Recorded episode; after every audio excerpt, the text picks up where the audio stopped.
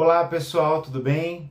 Eu sou o professor Alexei Carvalho e esse é o Conhecimento Sem Fronteiras e hoje eu faço uma provocação, virei doutor e daí? Por que, que eu faço isso? Porque eu tenho recebido algumas perguntas e alguns questionamentos né, de alguns colegas que terminam o doutorado e que têm dificuldade às vezes de encontrar uma colocação, né, de se colocar no mercado de trabalho e outras pessoas que me perguntam se vale a pena fazer um doutorado. Então eu vou esclarecer algumas questões sobre a formação do doutorado e vou, vou falar tanto do cenário aqui no Brasil e como o nosso canal é o Conhecimento Sem Fronteiras, vou também trazer informações de um livro que é Tendências da Formação Doutoral, publicado em 2020, para é, falar também de algumas questões e algumas tendências dessa formação. No Brasil, nós temos cerca de 0,2% da população com título ou formação de doutor, frente a 1,1% na média da OCDE no relatório de 2019. Então vejam que é um percentual pequeno né, e a gente ainda está distante dos países desenvolvidos. Então esse é o primeiro dado que eu trago. O outro dado é que 11% apenas dos doutores trabalham no ambiente empresarial.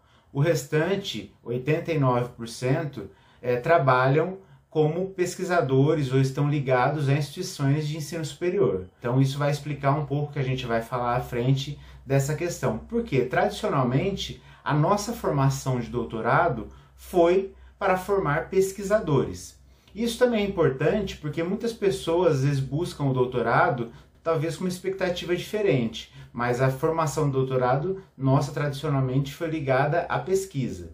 E esse é um ponto também importante. Desde 2017, a, o Ministério da Educação criou a modalidade de doutorado profissional, que foi justamente é, para sanar essa demanda de atuação de profissionais no mercado. Por quê? É, nós sabemos que as pesquisas também podem ser muito bem desenvolvidas no ambiente empresarial e são muito bem aplicadas e são um motor da inovação. Né? Então, muitas empresas podem fazer isso. Então, a gente tem também essa outra atuação que ainda é pouco explorada no Brasil. Então, esse é um ponto. E aí, é, talvez responda algumas dessas questões, né? É, por que, que nós temos talvez essa dificuldade de inserção no mercado de trabalho? Primeiro, porque nós temos hoje uma realidade no ensino superior que é das instituições públicas, infelizmente, de desinvestimento em pesquisa, né? ou seja, a gente está tendo uma redução no investimento em pesquisa, consequentemente também uma redução na contratação de docentes que são professores doutores, que são pesquisadores, é, e isso então reduz o número de vagas disponíveis para quem se forma no doutorado. É, nas instituições privadas, nós temos o cenário também da educação à distância, que está ganhando mais espaço que a educação presencial, e isso também reduz o número de professores de maneira geral e também para os doutores. Porém, isso não é, não é uma questão que ocorre também de uma maneira uniforme. A gente tem que destacar que há regiões do país que carecem de profissionais, Há áreas que carecem de profissionais também de maneira diferente. Então, nós temos diferenças de áreas gritantes, né? Então, é, isso também é importante destacar.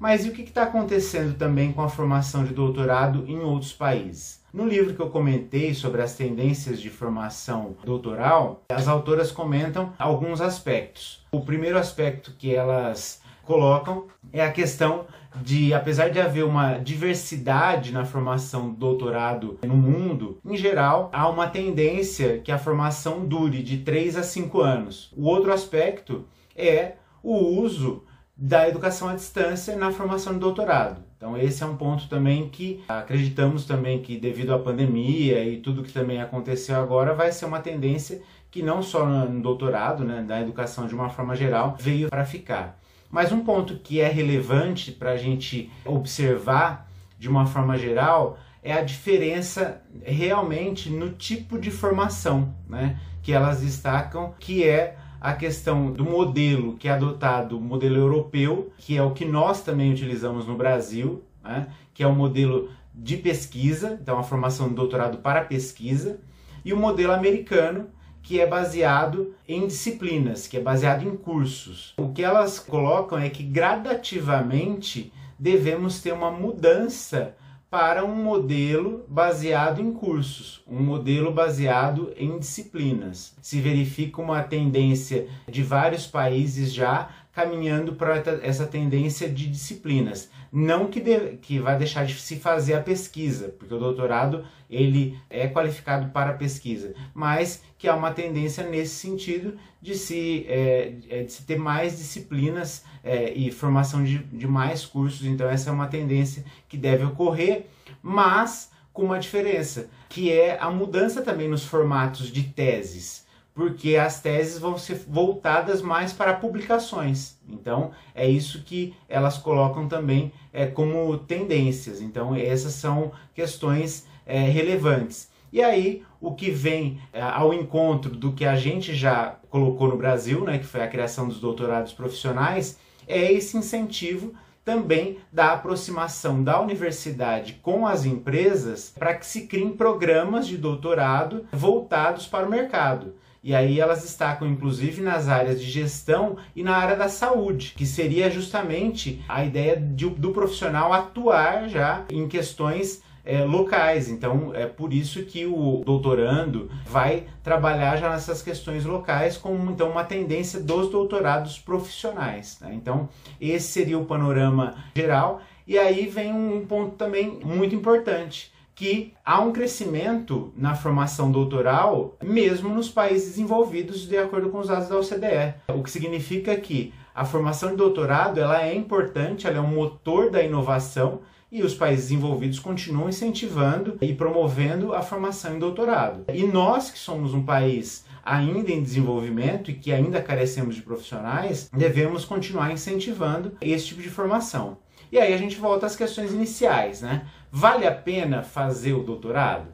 Aí a resposta seria depende. Depende do quê? Do qual motivo ah, você vai escolher fazer o doutorado. Se for por uma questão pessoal e desenvolvimento de conhecimento, aprofundamento na pesquisa, obviamente que sim, porque isso vai abrir muito aí o seu universo de estudos e tudo mais, você vai conseguir se aprofundar em várias questões, mas, além disso, eu ainda prefiro ser otimista. Há oportunidades, como eu falei, depende muito da área, depende muito realmente também da região que você está disposto a atuar. E hoje, também com a internacionalização das universidades, há oportunidades também que podem ocorrer em outros países. E aí o que a gente também tem que pensar é que a formação doutoral, aqui no Brasil especificamente, acontece de 4 a 5 anos. Esse cenário que a gente vive hoje, ele pode ter uma melhora daqui 4 ou 5 anos. A gente tem que pensar também